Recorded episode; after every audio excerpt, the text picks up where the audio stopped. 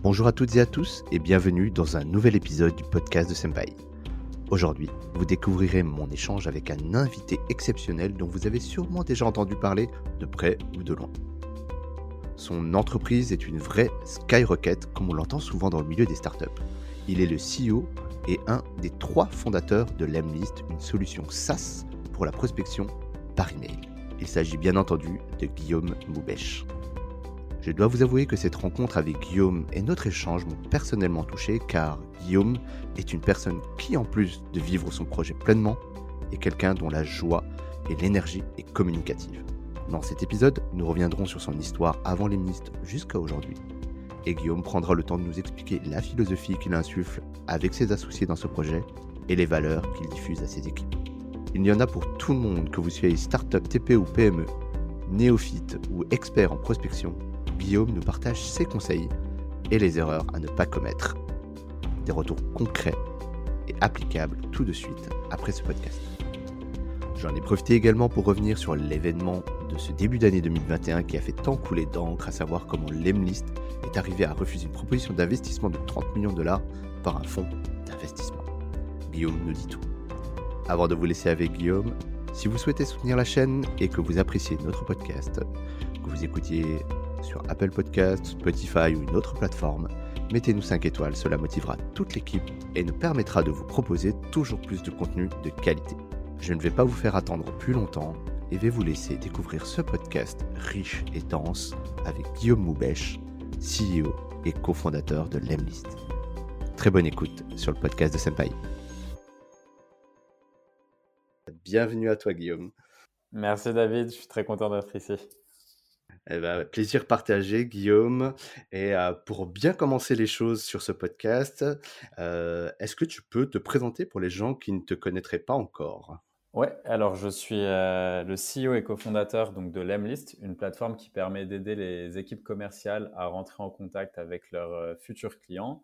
En parallèle à ça, j'avais développé un autre produit SaaS qui s'appelait Lempod, euh, qu'on a revendu après un an d'hypercroissance. On l'avait monté de zéro à plus de 600 000 euh, dollars d'ARR et euh, on l'a revendu à un groupe d'entrepreneurs australiens en 2020. Et l'Emlist, pour la petite histoire, s'est lancé en 2018. On a plus de 10 000 clients avec une grosse majorité aux États-Unis, croissance à deux chiffres mensuels et on fait plus de 5 millions d'ARR en moins de 3 ans. Eh ben, une belle croissance et j'ai envie de dire presque un cas d'école d'une grosse réussite à la française. et euh, bravo en tout cas pour, euh, pour le succès que nous on vous souhaite le plus long possible. En tout cas, on, vous suit nous chez Senpai depuis un bout de temps. Et euh, justement, moi j'avais une question pour toi. D'où vient le, le nom de, de, ton entreprise en fait C'est une bonne question. alors la, la, vraie histoire, c'est qu'à la base, donc moi, mes deux associés, Vianney et François, c'est vraiment euh, des génies de la tech. Mais quand il s'agit de business et de marketing, ne euh, faut pas trop leur en parler. Donc, euh, en fait, au tout début, je voulais brainstormer un petit peu avec eux sur le nom et ils m'ont dit, bah, tu sais quoi, Guillaume, tu t'en charges. Donc, du ah coup, ouais, c'est ça. ils m'ont dit, de toute façon, le nom, on s'en fout, c'est pas ce qui fait, ce qui fait un produit. Donc, j'étais là, ok. Donc, en gros, je voulais un, un nom avec en deux syllabes et où le domaine .com était, était dispo. Et donc, euh, j'en parlais un petit peu avec, euh, avec mon père et j'ai commencé un peu à, discuter avec lui. Et il me disait, mais qu'est-ce que vous faites? Vous envoyez des mails, ok. Euh, et aussi, vous avez des listes potentiellement. Et du coup, il m'a dit, à un moment, il me sort l'Emlist. Et lui, pour lui, dans sa tête, l'EM, ça voulait dire Lunar Excursion Module. Donc, c'est le petit module qu'on envoie sur la Lune. Et il m'a dit, avec ça, vous allez envoyer, avec l'Emlist, vous allez envoyer vos clients sur la Lune. Euh, mon père est très créatif, donc j'ai dit, ouais, c'est une super idée. Euh, et, du coup, on est parti sur ça. Et c'est vrai que la première version de l'Emlist, en fait, on avait un site un peu bleu nuit avec une ambiance assez lunaire. Euh, et, du coup, on est parti là-dessus. Et tous nos projets, donc, ont commencé par l'Em. Donc, on a eu l'Emlist, l'Empod qu'on a revendu. Et la boîte s'appelle l'Empire, donc l'Empire en anglais. et, voilà. La boucle est bouclée. Ah, c'est canon ce nom et euh, il, reste, il reste vraiment, c'est super simple à retenir. Donc euh, chapeau à ton père euh, pour la trouvaille. Il va demander des royalties bientôt. Ah. et, il aurait raison. il gagnerait pas mal. Et du coup, tu t'en as parlé un petit peu au tout début. donc, on va, quand on va un petit peu sur le site de l'Emlist, on regarde un petit peu les keywords qu'il y a, qui, qui s'affichent. Donc, on voit le, le, terme cold mailing. Alors, pour les gens qui savent pas trop ce que c'est, qui sont pas forcément du milieu dans le B2B, par exemple, est-ce que tu peux rapidement revenir sur cette définition peut-être? Ouais, alors en gros, le cold email, ou en traduction en français, c'est le mail à froid, c'est-à-dire contacter des gens qui ne te connaissent pas en leur envoyant un mail de prospection. Le but étant de construire une relation afin d'établir par la suite une relation business. 10 000 clients aujourd'hui, tu disais tout à l'heure en introduction. quelle est un peu la typologie des clients que tu accompagnes aujourd'hui avec l'Emlist? En gros, nous, on a une grosse variété dans la typologie de clients. Donc, ça va de petites entreprises jusqu'à des boîtes comme Zendesk, SAP, Uber, tout ça. Mais j'avoue que notre, là où on préfère être très, très focus, c'est plutôt sur les startups, scale-up, PME, quoi. Donc, où les équipes sales font entre, je dirais, 3 à 50, 60 commerciaux. Donc ça, c'est vraiment notre, notre cœur de cible aujourd'hui. D'accord. Et en fait, tu vois, moi j'ai fait mon, petit test. Hein. Donc, Anaël qui nous a organisé un petit peu le, le, le, meeting là m'a conseillé d'aller faire mon petit test du coup, la plateforme est en full English. Est-ce que du coup, vous avez un développement à la fois international? Est-ce que vous le vieux continent, c'est votre marché aussi ou concentrez principalement sur les États-Unis Ouais, en fait, le truc, c'est que je crois que enfin, normalement, la plateforme, tu peux la trouver en français aussi. Normalement, il y a la, il y a la traduction qui a été faite. Ah bah, je l'ai laissé en anglais en fait. Du coup. Et, euh, mais sinon, euh, ouais, notre, notre gros du marché est à l'international. On a plus de 90% des clients qui sont à l'international. Et, euh, et, la France arrive petit à petit. Mais en vrai, depuis les débuts de la liste, on était très focus US.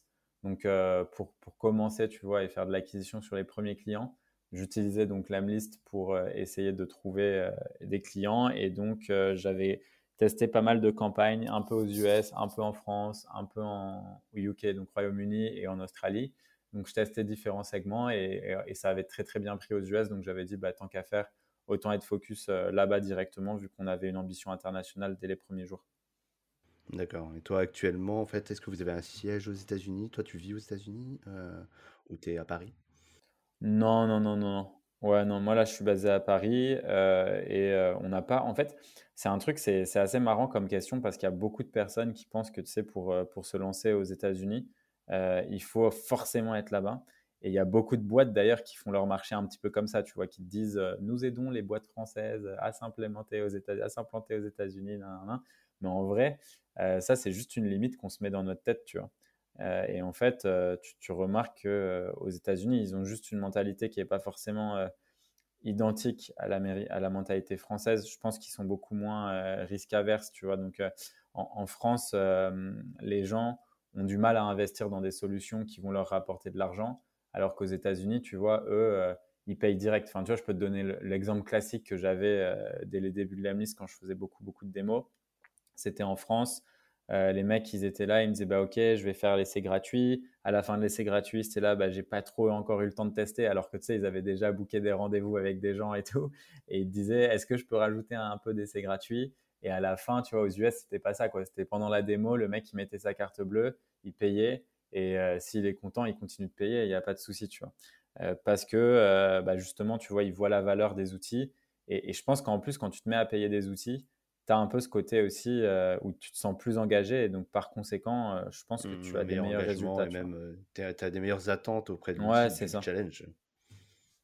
Bah ouais, bah, complètement. et justement, ça fait un peu le pont avec une question que je voulais te poser sur les différences entre États-Unis et on va dire vieux continent européen. Je l'appelle vieux continent, mais c'est une expression, hein, c'est pas du tout péjoratif.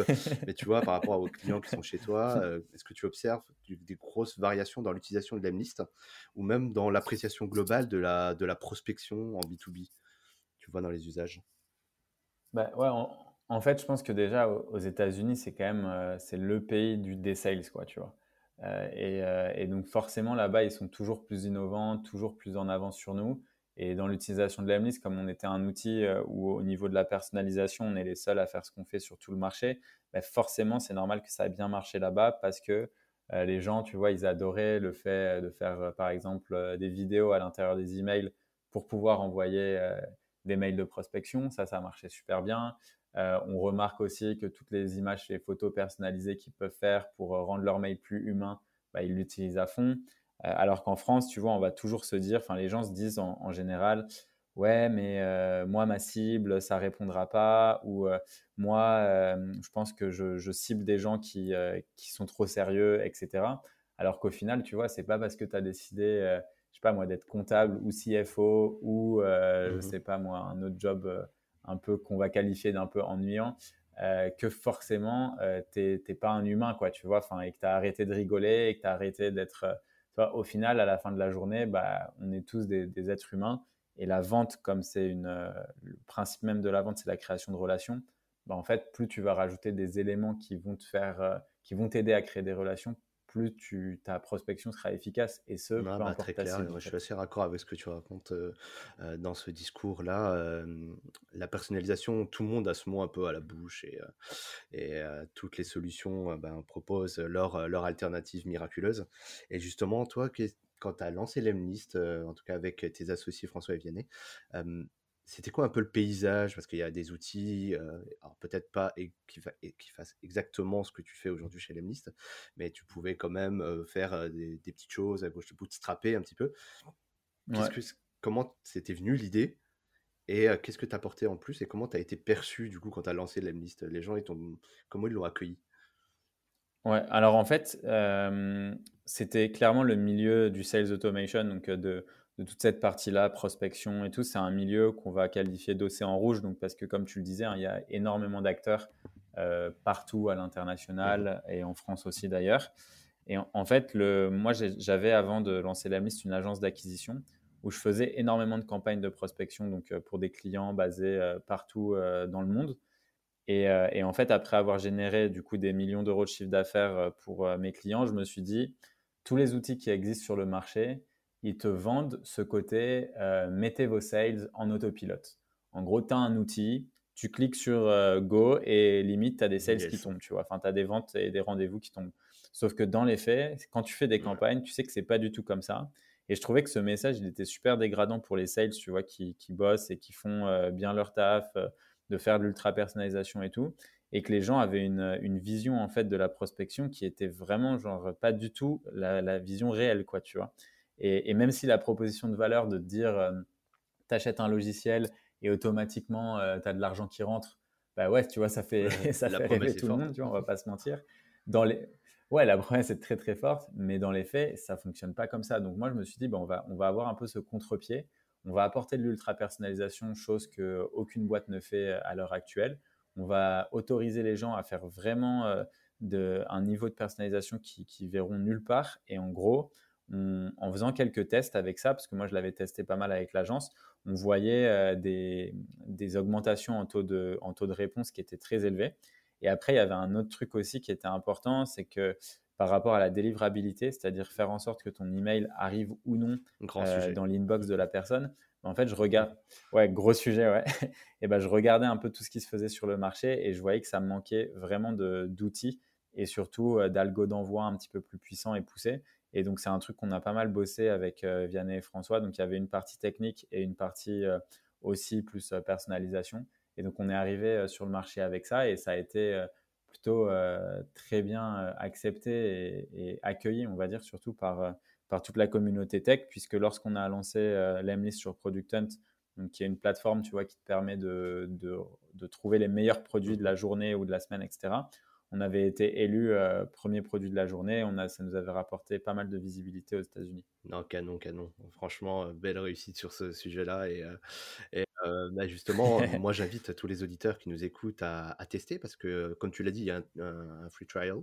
Crois qu'il est de deux semaines pour, pour, se faire un, vrai avis parce que c'est pas du bullshit ce que tu racontes. Moi, je l'ai fait moi-même et il n'y a pas besoin d'avoir. moi, j'ai quelques, quelques années de bagage, donc c'est assez, c'était facile de prise en main.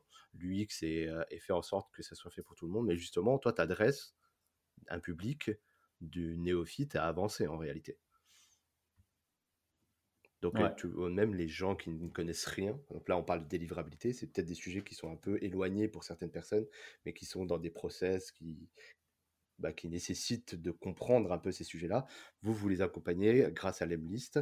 Et, et, justement, moi, je voulais savoir un petit peu concrètement, tu vois, quels sont un peu les, toi, quels sont les, les, les premières steps pour te dire, OK, il faut que je me lance dans le cold mailing. Est-ce que je suis prêt? Est-ce que je suis mature? Tu vois, qu'est-ce que tu donnerais comme conseil pour les gens qui se disent Ah, je suis pas encore super chaud, je sais pas si je suis prêt pour le faire Qu'est-ce qu'il faut se poser comme question, quoi, concrètement?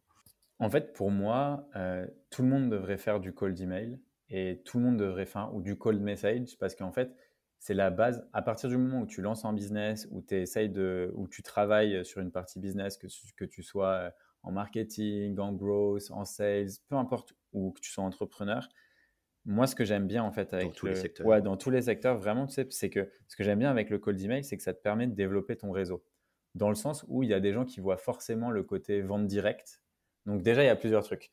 Les personnes qui pensent qu'ils vont pouvoir vendre euh, directement en envoyant un mail de prospection en disant "Hé, euh, j'ai créé la meilleure plateforme, nan, tu devrais essayer ci, ça, ça", ça, ça marchera pas.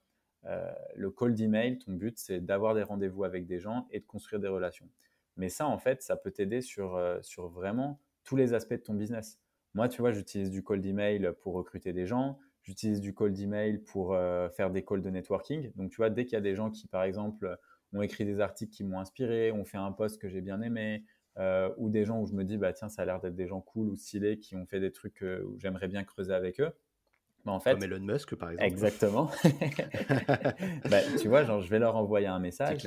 Et euh, je vais leur envoyer un message et je vais essayer de rentrer en contact avec eux et de discuter avec eux. Et, et, tu vois, en fait, pour moi, déjà, tout le monde devrait faire ça parce que la plupart des gens, ce qu'ils comprennent pas, c'est que le business, c'est des relations.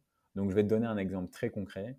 Il y a à peu près un an et demi, j'avais lancé une campagne de networking sur des personnes qui travaillent en growth et euh, après cette campagne, mon objectif, tu vois, c'était vraiment d'échanger sur euh, quels étaient les meilleurs canaux d'acquisition qu'ils utilisaient en ce moment, euh, comment est-ce qu'ils faisaient leur acquisition, et que moi, je puisse leur donner des conseils sur ce qui avait bien marché chez nous, et qu'on puisse échanger, tu vois.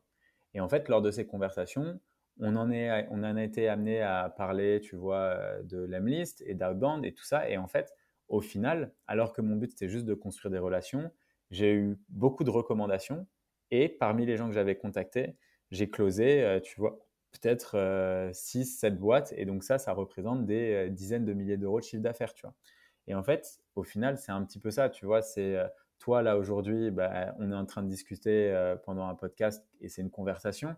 moi, tu m'as parlé au tout début de ce que vous faisiez chez Sampai. Donc, évidemment que lorsque quelqu'un va me parler ou va me poser la question euh, Guillaume, tu saurais pas euh, qu'est-ce que je pourrais utiliser pour euh, connaître un petit peu tous les outils qui seraient adaptés pour ma TPE, ma PME ou ma startup? Bah, tu vois, dans ma tête, j'aurais directement Sampai et je pourrais te faire une reco, Et en fait, c'est un petit peu ça le business. Et pour moi, c'est super important que chaque entrepreneur, marketing manager, gros sales ou quoi, se donne, tu vois, un petit peu un objectif de rencontrer au moins tous les mois cinq personnes qu'il n'aurait jamais rencontré avant, tu vois. Donc se forcer un petit peu à sortir de son réseau et d'aller contacter des gens pour construire son réseau business. Et, ça, c'est vraiment très utile. Ouais, effectivement, c'est vachement intéressant ce que tu dis parce que c'est vrai que, alors que je ne sais pas si aux États-Unis c'est un peu perçu de cette manière-là, tu me diras, mais le, le mot par exemple réseautage, ouais est très connoté. ouais, c'est très négatif. Ouais, c'est clair. Parce que, bah, comme tu dis, il y a eu euh, des gens qui pensaient qu'on envoyait un mail qui était un peu travaillé, un peu brandé, ça allait vendre, et du coup, ils ont résumé la relation professionnelle de cette manière-là. Bah, ça a un peu été hacké. Et, et tu vois, quand tu, je t'écoutais tout à l'heure, et en fait, j'arrêtais pas de voir LinkedIn quand tu parlais. justement, est-ce qu'on n'est pas juste en train de euh, de faire quelque chose que LinkedIn n'a pas réussi à faire, parce que du coup, aujourd'hui, il y a quelques dérives, il y a sans doute de, très bonnes utilisations de LinkedIn et ils vont continuer à évoluer, mais la promesse de base, c'était de pouvoir faire du réseau intelligent de professionnels, mais aujourd'hui, on se rend compte que c'est plus une, grosse plateforme de vente. Quoi. Et justement, tu vois, là, moi, ce que je trouve vachement intelligent dans ce que tu racontes, c'est que tu crées de l'humain avec la technologie, quelque chose que LinkedIn, bah, c'est un petit peu écarté de ça. Je ne sais pas ce que tu en penses. Ouais, en fait, je suis, franchement, je suis 100% d'accord avec toi. Je pense que LinkedIn, ça a été. En fait, LinkedIn, c'est génial comme endroit et moi, j'adore passer du temps, poster, euh, tu vois, apporter de la valeur, commenter, trouver des. rencontrer de nouvelles personnes intéressantes. Mais par contre, la messagerie LinkedIn, elle est tellement nulle, genre vraiment. technologiquement. Ah non, mais c'est un enfer. Et donc, en fait, le fait de pouvoir. Euh, en fait, je pense que c'est bien d'avoir les deux, mais tu vois, moi, le nombre de messages ou de personnes qui m'envoient des tous les jours, je dois recevoir, franchement, dans ma, dans, dans ma, dans ma messagerie LinkedIn, peut-être euh, ouais, entre allez, 50 et 100 messages, tu vois. Donc, euh, je mmh. pars deux jours, j'ai 200 messages. Et, donc, forcément, en plus, c'est impossible. Enfin, les filtres, ils marchent une fois sur deux. tu as du mal à, à conserver les, les, les, conversations. Il n'y a pas de tag. Enfin, c'est vraiment, c'est vraiment l'enfer. Et donc, clairement, c'est sûr qu'il y a un énorme marché pour, pour, pour pour les personnes tu vois, qui vont bosser sur des nouvelles messageries un petit peu euh, là-dessus. Mais, euh, mais ouais, clairement, c'est, je pense que ça, le networking part euh, de l'email et aussi du LinkedIn parce que ça marche quand même assez bien quand c'est bien fait. c'est, c'est clairement, un, c'est clairement un, bon canal d'acquisition. Et justement, vous, avec Lemlist, dans, dans l'univers Lemlist, ouais. comment tu l'intègres ça? Est-ce que vous avez du coup des, des, connecteurs avec LinkedIn, notamment pour justement récupérer tes datas? On a de la prospection multichannel, donc en fait, euh, tu peux depuis LinkedIn, euh, on a une extension Chrome qui va te permettre de prendre euh, toutes les infos d'un profil, les envoyer dans ta campagne, enrichir, donc retrouver les emails grâce à un, outil d'enrichissement comme Drop Contact, et ensuite par la suite faire ta, ta campagne multichannel. Donc par exemple, étape 1, envoyer une demande de connexion, étape 2, envoyer un email, étape 3, un autre email, étape 4, un message sur LinkedIn, Étape 5, faire une tâche euh, pour un call. Et en fait, quand tu commences à faire ça et quand tu commences à faire euh, de la prospection multichannel, tu es inarrêtable. Parce que franchement, les... en fait, le truc, c'est que tu as des gens qui aiment beaucoup LinkedIn. Tu as des gens, par exemple, quand ils reçoivent 10 messages par jour, c'est déjà euh, énorme. Et donc, eux, forcément, bah, c'est cool de les contacter sur LinkedIn parce qu'ils vont te répondre. Mais après, tu as des gens, par exemple, qui, qui adorent l'email et qui détestent LinkedIn. Et, donc, eux, bah, tu vois, tu as plus de chances d'avoir une réponse de leur part par email et ainsi de suite. Et donc, euh, le fait d'être multi-channel, bah, ça te permet de maximiser tes chances euh, de réponse et de retour. Ok, très clair. Et justement, toi, hum, vis-à-vis de ton, ton, regard en tant qu'éditeur euh, de solutions B2B, est-ce que tu vois un peu des, des tendances un peu qu'il faut, faut regarder Donc, on comprend que LinkedIn et, et le code mailing, c'est on va dire des outils assez forts et puissants si on les utilise bien. Tu as, peut-être des, des, petits tips là, des choses que tu as, as observées un peu? Ouais, en fait, je pense que ce que je vois aujourd'hui, c'est qu'on a trop, en fait, que les gens, tu sais, il y a, quelques années dans l'univers startup, c'était devenu euh, vachement à la mode de parler d'intelligence artificielle, d'automatisation, de machine learning, tout ça. Dans les faits, ça marche pas en fait. Euh, aujourd'hui, euh, ça reste un domaine qui est ultra compliqué. remplacer un humain, on en est quand même très loin. Et quand tu fais de la vente et de la prospection, il y a un côté où je sais qu'il y a beaucoup de gens qui rêvent de tout ça, que tout soit sur, en autopilote mais c'est pas le cas. Et donc, comme les gens euh, ont la pression de devoir faire euh, du volume, tout ça, en fait, on se retrouve avec énormément de messages qui sont juste des messages de spam parce qu'il n'y a pas de ciblage, il n'y a pas de qualification, il n'y a pas de personnalisation. Et ça, tu vois, le truc, la tendance euh, que je vois aujourd'hui, c'est que tu as 99,9% des gens qui font les choses de façon feignante. Donc, en gros, je vais, je vais me dire que je contacte tous les directeurs marketing euh, sur Paris et je leur envoie tous le même message en disant Hey, j'ai vu que tu étais directeur marketing. Et ça, c'est nul, ça ne marchera pas. Euh, hmm. Et tu as ceux qui. On en reçoit tous. Hein. Bah ouais, non, mais c'est clair, tu vois. Et tu as ceux, tu vois, qui vont se démarquer, qui vont faire l'effort de vraiment se dire, bah, par exemple, tu vois, ils vont t'écrire euh, Hello David, j'ai écouté ton dernier épisode de Senpai avec Guillaume, j'ai bien aimé quand vous parliez de ci, ça, ça. Et boum, là, tu vois, d'un coup, quand tu lis cette phrase, bah, en fait, tu vois que la personne a fait l'effort déjà de savoir qui tu étais, ce que tu faisais. Tu commences par un petit peu un compliment. Ben, en vrai, c'est la base de créer, pour créer une bonne relation. Donc, les tendances à venir, moi, je pense que c'est vraiment ça. C'est l'humain, c'est mettre l'humain au centre, mettre euh, la création de relations au centre de toute interaction commerciale, puisque au final, c'est ce qui va te permettre. En fait, moi, tu vois, ça m'arrive dans mes trucs de networking de voir que la personne, bah, par exemple, tu vois, son produit ou son service, il pourrait être intéressant, pas pour nous forcément, mais pour des potes à moi ou des trucs comme ça. Et si le mec ou la, fille avec qui je discutais bah, je trouvais ça intéressant ce qu'elle disait. Je me suis dit, bah, c'est quelqu'un de cool, bah, forcément, je ne vais pas avoir de mal à la recommander quoi, et à recommander leur service à d'autres personnes. Et en fait, on oublie vraiment trop le pouvoir de la recommandation, le pouvoir de la relation. Et ça, c'est un truc qui est dommage parce qu'en fait, au final, c'est l'essence du business. Donc, parfois, tu vois, c'est vrai que c'est un peu ce retour aux sources qui te permet, toi, de, te démarquer et d'être différent de ce que 99% des gens font. Quoi. Mmh, je te rejoins aussi sur ce, ce point-là. La technologie, elle ne doit pas prendre le pas. C'est un peu l'innovation, elle ne peut pas remplacer les humains. De toute façon, tant que les humains parleront à des humains, euh, ça fonctionnera. Mais les machines qui parlent à des humains, aujourd'hui, c'est compliqué. Hein. Ouais, c'est clair. Bah, tu peux le voir rien qu'avec les bots. Hein. Genre les bots, euh, franchement, une fois sur deux, ça te fait péter un câble. Quoi. Et même les trucs, euh, même les trucs tu vois. Non, mais c'est ça, tu vois. Même les trucs qui sont censés être, ça fait genre 4-5 ans qu'ils bossent dessus, par exemple, genre Drift ou les trucs comme ça. Qui sont les... Ou même Google. Hein. Ouais, ou même Google. Et en fait, tu es là, tu fais, bah, non, non, c'est toujours, toujours la même expérience qui est un peu nul, quoi.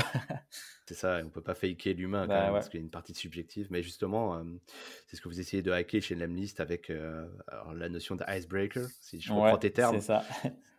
Donc ça, c'est vraiment le, le wording. Il suffit d'aller en, une minute, on, on, rentre dans, ta plateforme et on le voit tout de suite là, ce que tu, tu dis.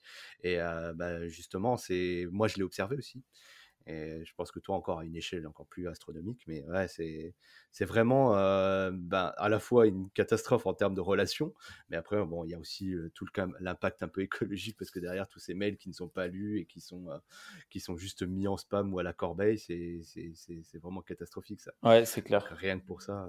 bah, consommer intelligent, j'ai envie de dire. Du coup, c'est l'équilibre entre le volume et l'efficacité. C'est un peu ce que tu dis là aujourd'hui deux, poids, deux mesures. Donc super intéressant d'avoir eu ton avis là-dessus. Et justement, pour en revenir peut-être à, ton outil, est-ce que du coup, tu souvent quand, quand, les gens ils viennent te voir, ils viennent voir tes équipes commerciales, ils ont déjà peut-être tes outils existants et même des, des, suites d'outils. Moi, je me demandais en fait comment toi tu t'inclus technologiquement ou même dans les process de prospection dans des environnements où il y a déjà de l'existant. Est-ce que du coup, il faut, tout remplacer? Si j'ai, euh, pour les citer eux, un HubSpot ou si j'ai euh, une solution proche de, euh, en, mode CRM B2B, est-ce qu'il faut que je lâche tout pour un Lemlist par exemple? Non, en fait, toute la partie CRM, nous, c'est des partenaires. Donc, tu vois, on est partenaire chez HubSpot, chez, chez, Salesforce, chez Pipedrive. L'objectif, en fait, c'est que Lemlist, c'est vraiment l'outil des commerciaux. quoi. Donc, c'est focalisé euh, pour aider les commerciaux à avoir plus de rendez-vous et ensuite, et faire leur prospection multichannel du coup. Et ensuite, toutes les informations, elles remontent dans le CRM, puisque tu vois, le CRM, c'est euh, la, source de vérité euh, de la donnée. Donc, c'est super important que tout remonte et que tout puisse remonter au niveau du contact pour savoir exactement quels ont été les messages envoyés, à quel moment, etc. Yes, complètement ma question était un petit peu orientée. Hein.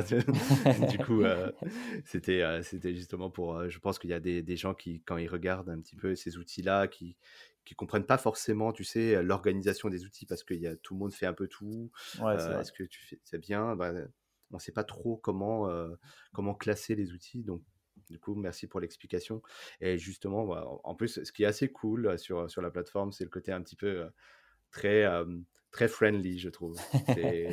C'est pensé pour les utilisateurs. Et là, moi, j'étais déjà côté éditeur et je peux te dire que j'ai vu des choses qui, qui rebuteraient les, plus acharnés. Et en fait, ça, c'est assez cool. Et c'est pour ça que je réinvite les, les auditeurs à, à, aller tester la liste, même s'ils sont.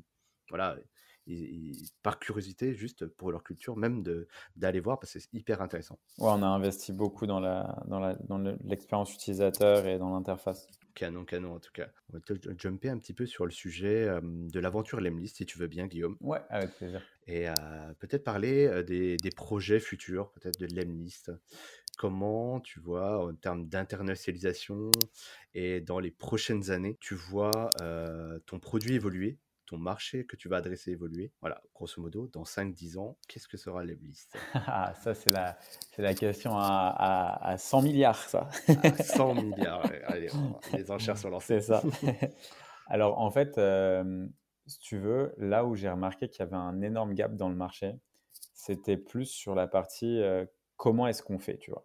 C'est-à-dire qu'il y a plein d'outils, il y a plein d'outils qui sont, euh, qui sont vraiment cool, mais ça manque un petit peu d'éducation.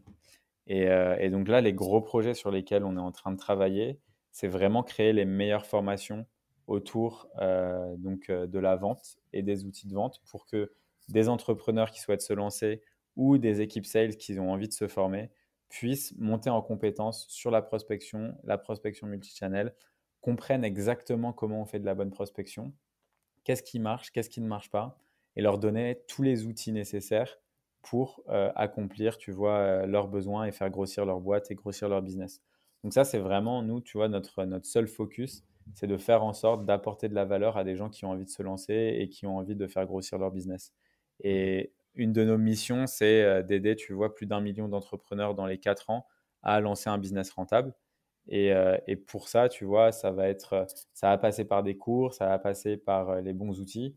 Donc, euh, l'Emlist aujourd'hui, c'est essentiellement la brique Sales Automation, mais dans les prochaines années, il se peut aussi qu'on commence à devenir plus une plateforme et donc qu'on ait aussi une partie CRM, une partie, tu vois, donc qu'on puisse un peu étaler tout ça. Ça serait une continuité logique en termes de développement produit. Ouais, exactement, exactement. Et justement, aujourd'hui, est-ce que tu l'adresses, ce sujet, d'apporter un peu plus de, d'épaisseur, de, connaissances, parce que tu as utilisé le bon terme, c'est que l'Emlist aujourd'hui est un outil, mais comme tout outil, si ben, on ne sait pas bricoler, si on ne sait pas construire, si on n'a pas de plan, pour faire l'analogie avec l'architecture et les maisons, et ben effectivement, on n'en fait rien. Et justement, tu vois, aujourd'hui, est-ce que, bah, comment, comment à court terme vous allez euh, vous proposer déjà des formations ou est-ce que vous avez des accompagnements? Ouais, on a euh, proposé en fait des formations. Euh, donc là, j'ai fait, j'ai fait quelques formations déjà qui ont très bien marché. Il y en a une qui est encore accessible avec, avec Germinal, donc en, partenariat. Et, et, là, le but, c'est d'internationaliser tout ça. Et, et donc là, j'ai, dans les prochains mois, j'ai plein de choses qui arrivent et qu'on va tester et qui vont permettre potentiellement, tu vois, aux gens de, de se développer. Euh, et, ça, j'ai hâte parce que les, premières formations qu'on avait lancées en français, elles ont cartonné. Donc les gens ont de, de très très bons résultats. Et là, l'objectif, c'est de, de, mettre ça à l'international et d'avoir euh, encore plus, on va dire, un public encore plus grand. Quoi. Ouais, complètement. Bah, on a hâte de, de voir ça, nous. En tout cas, on suivra et on relaiera dans tous les cas, Guillaume. Hein. c'est gentil. On surveille, on surveille de près euh, vos réseaux et euh, transition toute trouvée. Du coup, c'est magnifique, Guillaume. Mais justement, pour parler un petit peu, parce que tu as une forme de singularité quand même dans le, dans le milieu, qu'on se le dise, et c'est tout à fait positif. Hein, c'est ce que je veux dire par là. C'est tu as quand même une une, aura qui est assez, euh, assez impressionnante hein, euh, euh, au niveau des, de ta communication. Ah, justement, tu as, fait vraiment de. non, mais je le pense vraiment. Et, et je voudrais que. Bah, je voudrais en profiter que tu sois là pour, pour nous expliquer un petit peu comment toi. Quel est ton mindset quand tu, quand tu prends ta cam quand tu, prends quand, quand, tu parles euh, face à, ton public, parce que tu as une stratégie qui est très orientée euh, sur euh, la vidéo. Mmh On en reviendra un petit peu dessus, parce que depuis le début, tu fais tes vidéos en anglais. Ouais. Et du coup, c'est quoi la stratégie que tu as mis en place à l'époque où ben, les éditeurs, ils avaient bah, des blogs, ils faisaient des webinars, des livres blancs? Ouais, c'est une, bonne, une bonne question. En fait, ça m'est venu euh, au tout début, si tu veux, quand on a lancé l'Emlist, j'avais, j'essayais de récupérer des bêta-testeurs. Et pour ça, une technique qui fonctionne bien, quand tu vois, tu n'as pas d'argent au départ euh, et que tu. Euh, donc, nous, tu vois, on est, on est 100% autofinancé. Et autofinancé, ça veut dire que comme on est trois, on a mis 300 euros au capital chacun. donc, en gros, ah. on avait 1000 euros de capital au total, tu vois, et c'était, c'était tout ce qu'on avait, quoi. Donc, en fait, au tout départ, pour trouver des utilisateurs, ce que j'avais fait, c'est que j'avais mis un screenshot euh, d'une des campagnes Lemlist que j'avais lancées et, euh, j'avais mis, j'avais mis dans un groupe Facebook de commerciaux. Si vous êtes euh, intéressé pour avoir des résultats comme ça, mettez-le moi en comment et je vous donnerai accès au logiciel qu'on vient de développer, tu vois. Et donc là, il y avait plein, plein de personnes qui avaient commenté. Et ça, c'était vraiment limite, genre le, le, produit, tu vois, ça faisait deux semaines que Vianney et François codaient dessus, quoi. Donc c'était les ah balbutiements, c'était vraiment le.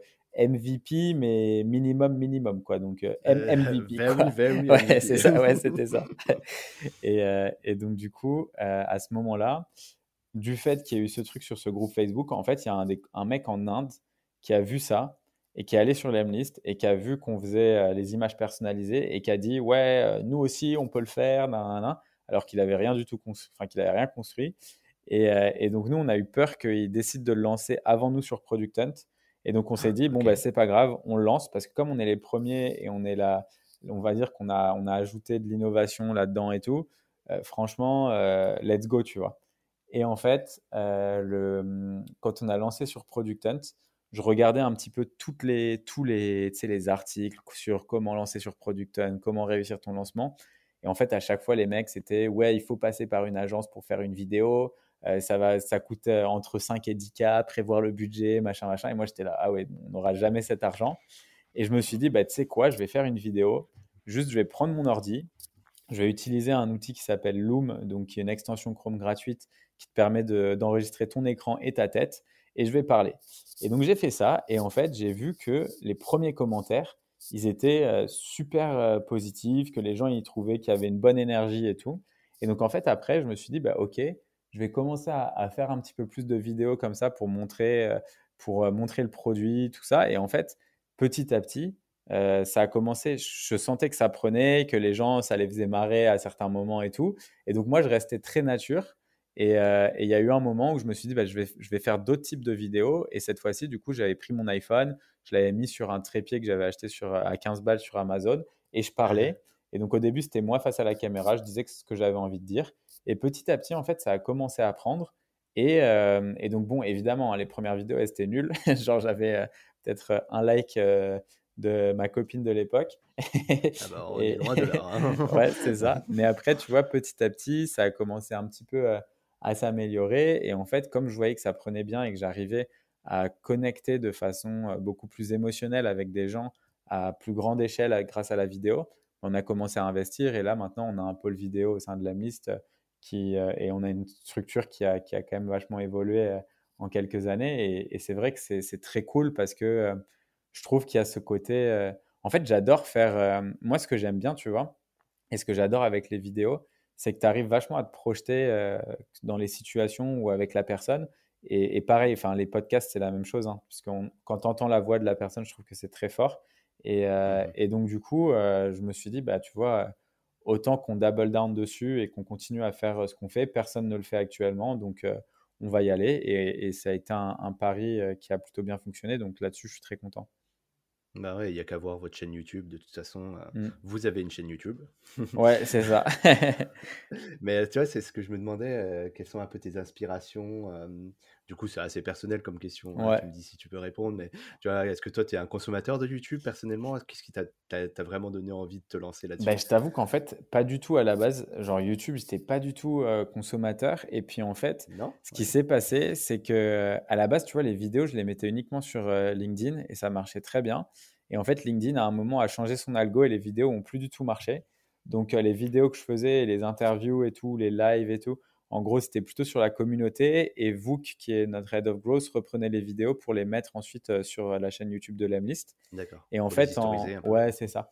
Et en fait, en... septembre, quand on a ouvert les bureaux à, Paris, euh, là, euh, je me suis rendu compte qu'après deux mois, les gens qu'on avait recrutés venaient pas du tout de l'univers startup et donc avaient un peu de mal, tu vois, à se lancer sur les projets.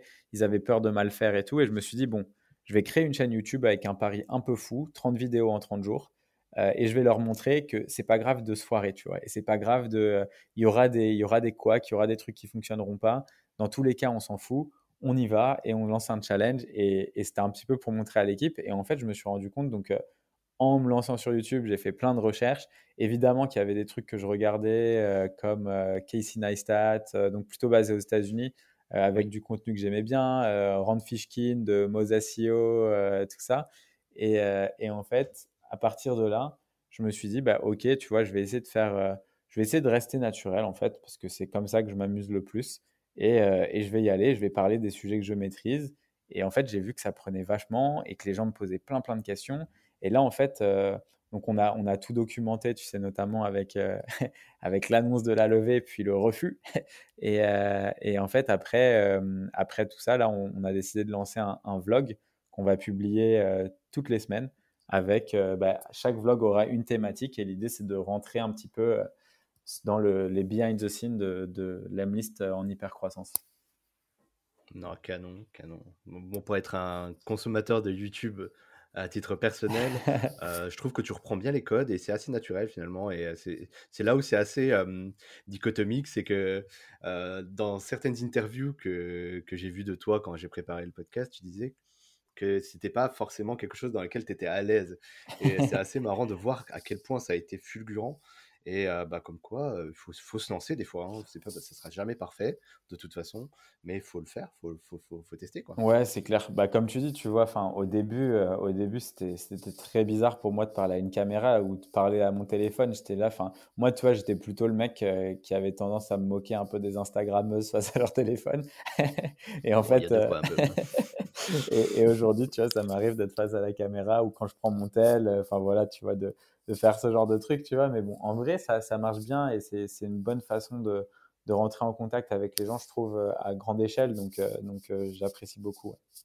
Ouais. et si tu avais du coup les petits conseils pour des gens qui, qui, sont encore un peu timides pour se lancer devant la vidéo, est-ce que tu, est-ce que tu reprendrais ce qu'un rappeur français connu dirait si tu veux filmer, prends un truc qui filme C'est pas mal ça, j'aime bien. Mais en vrai, ouais, non, je pense, en fait, je pense qu'il est important, c'est de rester naturel. Euh, c'est-à-dire que euh, il y a des gens, tu vois, qui se disent euh, parce qu'ils sont introvertis ou parce qu'ils sont timides que forcément ils doivent, tu vois, être ultra souriants, rigoler, extravagants et tout. Et en fait, ça c'est, faut, faut être à l'aise en fait. Donc, si tu es plutôt quelqu'un de, je sais pas moi, un peu ronchon, un peu qui va dire plein de gros mots et tout, c'est pas grave en mmh fait. Soit devant ta caméra et reste toi-même. Parce qu'en fait, ce qu'on aime, c'est le vrai. Enfin, ce que les gens aiment, c'est le vrai. Et, pour ça, et c'est aussi, tu vois, c'est une très, enfin, c'est pas forcément le bon parallèle parce que la télé-réalité, c'est pas ce qui va t'élever le plus euh, d'un point de vue intellectuel. Mais dans les faits, pourquoi est-ce que ça fonctionne? Ben, C'est parce que les gens, en fait, c'est ce qu'ils aiment. Ils aiment la, être, euh, tu vois, euh, bon, après, c'est très storytellé dans la télé-réalité, mais bien sûr, quand même, tu vois, tu as, ce côté où c'est bah ouais, tu vois, on peut voir la vie des gens et voir la vie des gens, bah, ça, les gens, tu vois, on a toujours eu ce côté peut-être un peu, un peu voyeur, mais euh, ça fonctionne, quoi. Ouais, je suis assez d'accord avec toi. Et justement, du coup, là, ça me fait, euh, ça me fait un pont là avec euh, l'aspect communautaire parce que c'est quelque chose qu'on a un peu survolé au, tout début, je crois. Et justement, YouTube, tu as créé une communauté autour, mais ce qui fait vraiment la force de l'Emlist, c'est aussi vous, la communauté que vous avez réussi à construire sur les réseaux sociaux du coup, principalement sur Facebook, j'ai l'impression. Et voilà, je crois que j'ai regardé les chiffres, il y a plusieurs milliers de personnes qui font partie du groupe aujourd'hui. Que tu peux nous raconter un petit peu comment ça s'est passé? Est-ce que ça s'est fait quasiment du jour au lendemain? Comment tu as abordé le, sujet Ouais, c'est une bonne question. Euh, tu sais, tu as des gens qui vont dire euh, Ouais, dès le début, on a fait une communauté parce qu'on voulait créer un, ensemble. Non, nous, ça s'est fait par accident, dans le sens où il y a eu un moment, en fait, où on avait lancé avec un partenaire aux US et on a, on a chopé, tu vois, des milliers d'utilisateurs très rapidement. Et en fait, comme j'étais le seul à m'occuper de la partie euh, customer support, donc échange avec les clients dans le chat et tout, ben en fait, au bout d'un moment, c'était juste intenable, vu qu'on était trois dans la boîte, tu vois. Et en fait, je me suis dit, OK, il y a beaucoup de questions qui reviennent.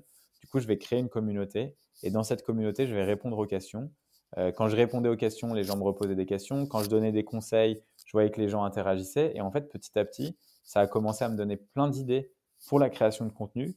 Petit à petit, j'ai vu les gens qui échangeaient entre eux sans que j'ai même besoin, tu vois, de, poster ou de faire quelque chose. S'auto-alimenter. Ouais, c'est ça. Et là, je me suis dit, ah putain, trop cool, on a réussi à créer quelque chose. Et là, c'est devenu, euh, ça, ça, a pris, tu vois, on a dépassé les 13 000 personnes, je crois, aujourd'hui. Donc, euh, ça, en B2B, c'est vraiment élevé, quoi et justement, c'est à partir de quel moment ça a fait ce switch-là, euh, où tu as, arrêté plus ou moins d'interagir avec la communauté sur le groupe et qu'elle a commencé à s'auto-alimenter? Je pense qu'il a fallu vraiment que pendant six mois, je sois quasiment tous les jours à poster, à interagir. Ouais, c'est ça. Et après, euh, et après, ça a commencé à prendre, mais tu vois, c'est pas du jour au lendemain, ça prend tout seul et c'est fini, tu vois. Tu dois quand même réinteragir. Genre là, c'est pareil, euh, en Q1 de 2021, on n'a pas été on n'a pas fait autant de live qu'on en faisait avant et on n'a pas été mmh. aussi. Euh, on, on, pose des choses, tu vois, et ça continue de, ça continue d'être, d'être trop cool et il y a plein d'interactions, mais euh, on doit faire plus, tu vois. Et, euh, et, là, on va changer deux trois trucs, bon, parce qu'on avait beaucoup d'actualités aussi en, début 2021, mais là, on va revenir sur tout ça, ouais.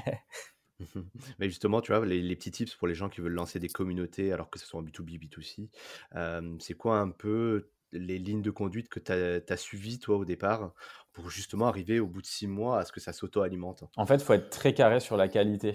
C'est la quantité, c'est pas le pas le mot d'ordre dans une communauté. Donc il faut que tu passes beaucoup de temps à faire de l'admin. Donc c'est regarder que les posts que les gens veulent poster soient bons et soient de bonne qualité. Il faut que toi tu mettes un standard élevé sur la qualité des contenus, donc que tu postes très régulièrement afin d'alimenter des conversations, de faire en sorte de voir que d'impliquer les gens. Et nous, dans notre cas, vu que c'est un SaaS, donc une plateforme, en fait, on a vachement impliqué les gens dans la construction de l'Emlist. Donc en fait, on leur a déjà dit, enfin tu vois, je le répète très souvent, mais nous, notre objectif, tu vois, c'est de construire la meilleure plateforme au monde de sales automation et euh, de rester la meilleure plateforme au monde, tu vois. Donc, euh, le, truc, c'est qu'on a tous nos utilisateurs qui le savent et qui sont euh, à fond avec nous et qui nous aident là-dedans, tu vois. Donc, quand ils font des feedbacks ou des trucs comme ça, ils savent que ça va être fait et que ça va être créé.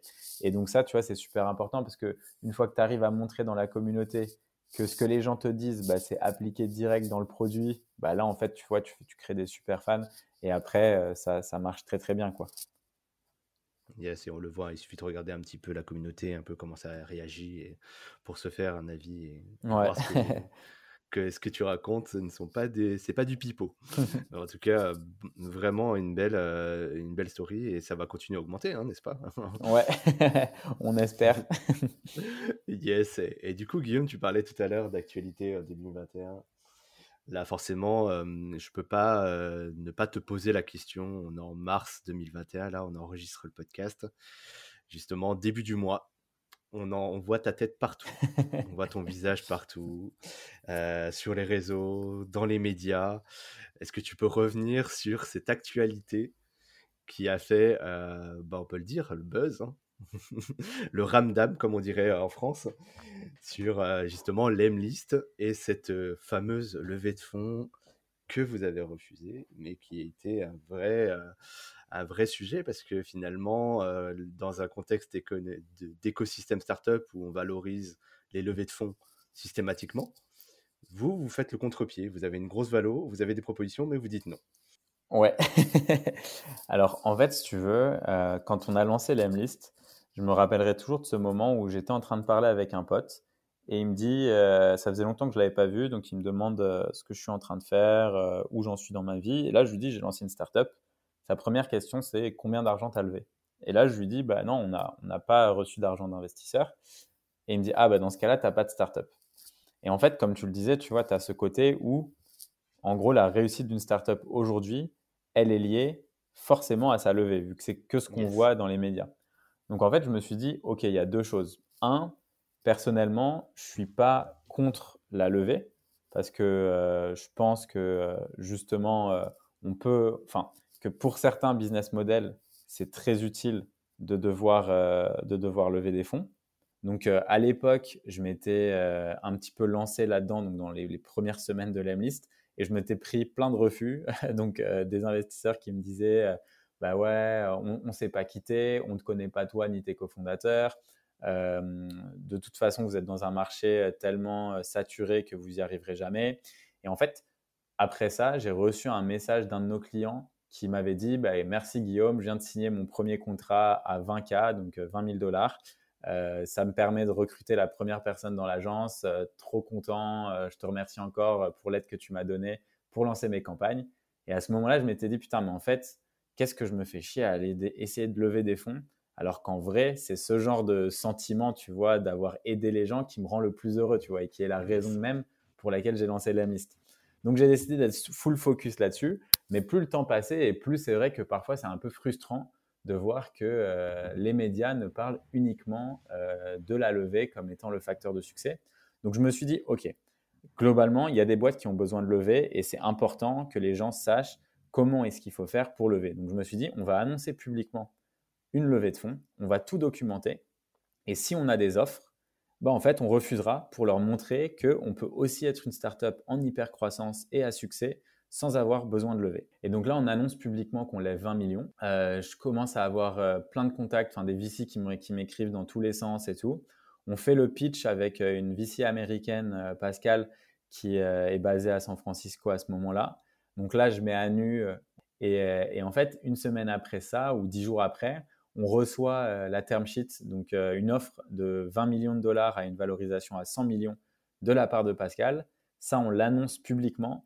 Et là, ça devient, là, ça part totalement en couille dans le sens où tu as de plus en plus d'investisseurs qui nous contactent et tout. Et les enchères sont lancées. Ah, les enchères sont lancées. Et en fait, là, on se reçoit une nouvelle offre, 30 millions. Sauf que dans cette offre, et ça, c'était un truc qu'on n'avait pas du tout euh, prévu, il y avait 15 millions de dollars pour nous en tant que fondateurs, donc 5 euh, millions chacun, et 15 millions euh, pour, qui iraient directement dans l'argent de la boîte. Et ça nous permettait de conserver aussi le contrôle sur la boîte, puisqu'il prenait un peu plus, il prenait 35% de la boîte, mais donc pas la totalité. Et donc, euh, à ce moment-là, je t'avoue que c'est la, grosse question parce que tu vois, à la base, on s'était dit, quand en fait, quand tu lèves de l'argent, pour donner un peu plus de contexte peut-être aux auditeurs, quand tu, lèves, quand tu lèves de l'argent euh, avec des fonds d'investissement, euh, donc VC, capital risque, en fait, l'idée, c'est que l'argent qu'ils te donnent va directement sur le compte en banque de la boîte. Parce que l'objectif pour eux, c'est que tu utilises cet argent pour faire grossir ta boîte le plus vite possible. Sauf que là, en fait, on a eu de la, la proposition venait d'un fonds de private equity. Et eux, leur objectif, tu vois, c'est de rentrer bah, au capital et pour, euh, mais avec un peu plus de parts. Et clairement, eux, leur, objectif et ce qu'ils savaient euh, comment se différencier donc des VC, c'est donner beaucoup d'argent euh, aux fondateurs eux-mêmes, tu vois. Mmh et donc, et donc, c'est un peu ce qui s'est passé. Et, et je t'avoue que que ça a mis la pression parce qu'on s'est dit putain c'est quand même 5 millions, 5 millions ça change ta vie, avec ça tu n'as plus besoin de travailler, enfin tu vois, euh, tu fais un peu ce que tu veux quoi, tu vois, et, ça voulait dire qu'on pouvait aussi continuer l'Emlist. Et donc on s'est posé un peu avec euh, toute l'équipe pour savoir ce qu'on voulait faire, où est-ce qu'on voulait amener la boîte. Et en vrai on a dit que ce qui était plus important pour nous, c'était notre mission, donc euh, d'aider des entrepreneurs à lancer des boîtes, des boîtes rentables. Et donc on a décidé de, on a décidé de dire non pour faire passer justement ce message fort qui est de dire que non, vous n'avez pas besoin de lever des fonds pour faire une boîte à succès et qu'il y a d'autres chemins vers la réussite et que ça ne vous empêchera pas non plus d'être en hyper croissance. Donc en faisant ça, euh, ça a fait un peu trembler l'écosystème. Il y a eu beaucoup, beaucoup de personnes qui étaient, euh, qui étaient un peu énervées et c'était essentiellement des fondateurs de boîtes qui avaient levé, même si en vrai j'en ai plein qui sont avec qui je m'entends très très bien. Euh, mmh mais par contre, les investisseurs étaient très contents que j'ai fait ça parce que ça, ça a permis de remettre un petit peu au centre du débat la rentabilité. Et donc, du coup, c'était quand même très, très cool. Ouais. Oui, parce que finalement, toi, tu n'avais pas besoin de lever. Ouais, exactement. Vous êtes rentable, vous avez une belle croissance et, et justement, ouais, c'est intéressant de voir que le SaaS n'a pas besoin tout le temps de, de fonds du coup extérieurs pour, pour croître. Ouais, c'est clair. Et puis, et, puis, et puis en plus, tu vois, il y, y, a plein plein de choses là-dedans, mais typiquement, euh, tu vois, tu as des boîtes qui ont besoin de lever et c'est cool pour elles, et tu as des SaaS qui vont vouloir lever parce qu'ils veulent, ils veulent utiliser cette route et tout. Mais moi, ce que j'aime bien avec avoir des ressources un peu limitées, c'est potentiellement que tu es beaucoup plus créatif dans ce que tu fais et tu t'es focus sur les choses qui sont les plus importantes. En l'occurrence, dans notre cas, c'est le succès de nos utilisateurs. Et en fait, je trouve que des gens, quand ils lèvent, souvent, en fait, ce qu'ils se disent, c'est quoi? Bah, Je vais recruter plus de personnes. Donc, en fait, tu te retrouves à recruter plein de gens, à avoir des postes euh, chez toi. Ouais, tu dépenses, tu as des postes qui sont fantômes. Donc, c'est des gens, en fait, qui sont là, mais tu sais pas très bien ce qu'ils font, quel impact ils ont sur le business, tout ça. Et en fait, tu crées un peu ce côté où euh, bah, il y a des moments, c'est vrai que tu as des boîtes où les gens, ils ont clairement, ils ont clairement dépensé et brûlé beaucoup trop d'argent trop vite. Et c'est des, des boîtes qui foncent dans le mur, alors que si, au contraire, ils avaient une croissance peut-être euh, juste où ils réfléchissaient un petit peu plus dans les dépenses et vision long terme, bah là forcément ils auraient, ils auraient réussi et ils auraient décollé, tu vois. c'est un peu euh, le syndrome de la vache maigre. En tout cas, on, est, mmh. on, a faim et on va aller chercher du coup euh, des, des, hacks pour justement aller plus loin. C'est vrai que quand on est bonne vache à lait bien nourrie, on n'a on pas besoin de courir. c'est ça. pour aller un petit peu dans, pour tirer un peu le trait, hein, bien sûr. Mmh. non, mais super intéressant. Du coup, est-ce que ça veut dire que vous ne lèverez jamais de fonds bah, En fait, ça, c'est pareil, tu vois, c'est pas un... En fait, c'est une question, euh, moi, ça reste ouvert, je suis toujours ouvert aux opportunités et je suis toujours à l'écoute des opportunités. Je dis jamais, jamais, tu vois. On, ne sait jamais ce qui va arriver dans le futur. Aujourd'hui, je t'avoue qu'on n'en a pas du tout besoin. Enfin, là, avec le profit qu'on fait chaque mois, on pourrait recruter peut-être 60, 70 CDI. Mais moi, ce que je veux et ce que j'aime, c'est faire monter en compétence les, équipes Et pour ça, tu vois, c'est lié à mon temps en fait. Et, je suis le seul à pouvoir faire monter les équipes en compétences comme, euh, comme j'ai envie par rapport à justement ma vision du business, tu vois, leur transmettre un peu le, feu, quoi. Et, ça, tu vois, c'est un truc euh, qui prend du temps et, on n'a pas besoin d'être euh, d'être 10 000 non plus, tu vois. Donc, comme tu vois, on est un SaaS, ben, en fait, ça scale très bien. C'est beaucoup de self-service. Donc là-dessus, là-dessus, non, je suis pour l'instant pas le besoin ni l'envie, mais on ne sait jamais. Et pour avoir parlé avec quelques-uns de tes collaborateurs, ça transpire bien. Tu as, bien fait ton, ton boulot et euh, ils, sont, euh, ils sont dans la bonne philosophie, en tout cas, de ce que tu es en train d'exprimer. Et justement, peut-être pour le mot de la fin, Guillaume, parce que tu nous as partagé énormément de choses et c'est passionnant. Euh, est-ce que tu peux nous partager peut-être des actus? Qu'est-ce, que, qu'est-ce qui vous attend là chez Lemlist pendant l'année? Qu'est-ce que, Quels sont un peu les grands rendez-vous? Grands rendez-vous, euh, il va y avoir beaucoup de nouveaux webinars qui vont arriver sur la communauté. Donc si vous n'êtes pas dedans, venez parce qu'il y, y, aura vraiment des trucs très cool. Euh, je lance aussi bientôt les cours. Et ça, ça va être aussi pareil. Enfin, on a passé des mois et des mois à bosser dessus, à tout peaufiner. Donc, euh, c'est pour tous ceux qui ont envie de se former et de, développer euh, leurs skills en acquisition, ça sera le bon endroit. Yes, et on pourra accéder directement sur l'Emlist. Euh, il faut être client ou est-ce que. Ouais, j'en parlerai dans la communauté. Je pense que je ferai des gros lancements dans la communauté ou si vous êtes sur l'Emlist aussi, ça, ça fonctionnera. Ok, ça marche. Bon, on invitera les gens à rejoindre la communauté. On mettra le lien, bien entendu, en description du podcast. Bah écoute, super Guillaume, merci beaucoup pour ton temps, ta pédagogie aussi. Avec plaisir. c'est c'est vraiment cool d'avoir un CEO et cofondateur de ton niveau sur le podcast et d'être aussi accessible. Et finalement, c'est c'est no bullshit quoi. C'est ce que tu dis c'est ce que tu es. Et là, tu vois nous on se connaît depuis pas très longtemps. Et pourtant ben tu t'es ouvert, tu t'es ouvert et, tu fais un geste à la communauté. Et, c'est ça aussi qu'il faut retenir dans, dans, la philosophie Lemlist, c'est qu'on n'en a pas beaucoup parlé, mais il y a l'effet de transparence qui est hyper important chez toi et qui, du coup, dénote par rapport à ce qui se fait sur le marché où on était un, peu en vase clos quand même, on cachait pour pas trop montrer, hein, pour je sais pas quelle raison. Mais justement, toi, tu mets un gros coup de pied dans la fourmilière et encore merci de, de la part de toute la communauté de Senpai de, de nous avoir partagé ton expérience. Et peut-être pour euh, finir, comment est-ce qu'on peut euh, te contacter? Est-ce qu'on peut te joindre? Ou est-ce que, euh, comment on joint les équipes si on est intéressé par les listes bah Déjà, dans un premier temps, merci à toi. Ça m'a fait plaisir d'être ici et, de pouvoir partager. Je suis toujours content de le faire.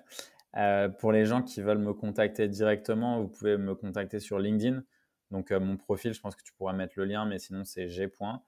Euh, et ensuite, pour les équipes, ouais, faut pas hésiter. En fait, si vous allez sur la page de LinkedIn de Lemlist, vous verrez qui bosse en market, qui bosse en sales. Tous ceux qui veulent des démos, vous, vous, pouvez contacter directement les sales. Ils sont, ils sont très ouverts sur LinkedIn. Tout le monde est très actif sur cette plateforme. Donc, donc voilà, on est, on est une équipe accessible et il n'y a pas de, a pas de souci. Moi, je réponds à tous mes messages. Et je confirme parce que c'est comme ça qu'on s'est contacté, Guillaume. Eh ben, merci beaucoup encore une fois, Guillaume. Et on vous souhaite ben, toujours cette réussite fulgurante. Et, et on a hâte de voir les prochaines actualités que tu nous réserves. Merci à toi, David. Salut, Guillaume. Ciao, ciao. Merci d'avoir suivi cet épisode du podcast de Senpai. Si vous souhaitez soutenir la chaîne, rien de plus simple partager ou tout simplement parler du podcast autour de vous. Cela sera d'une grande aide, je vous l'assure.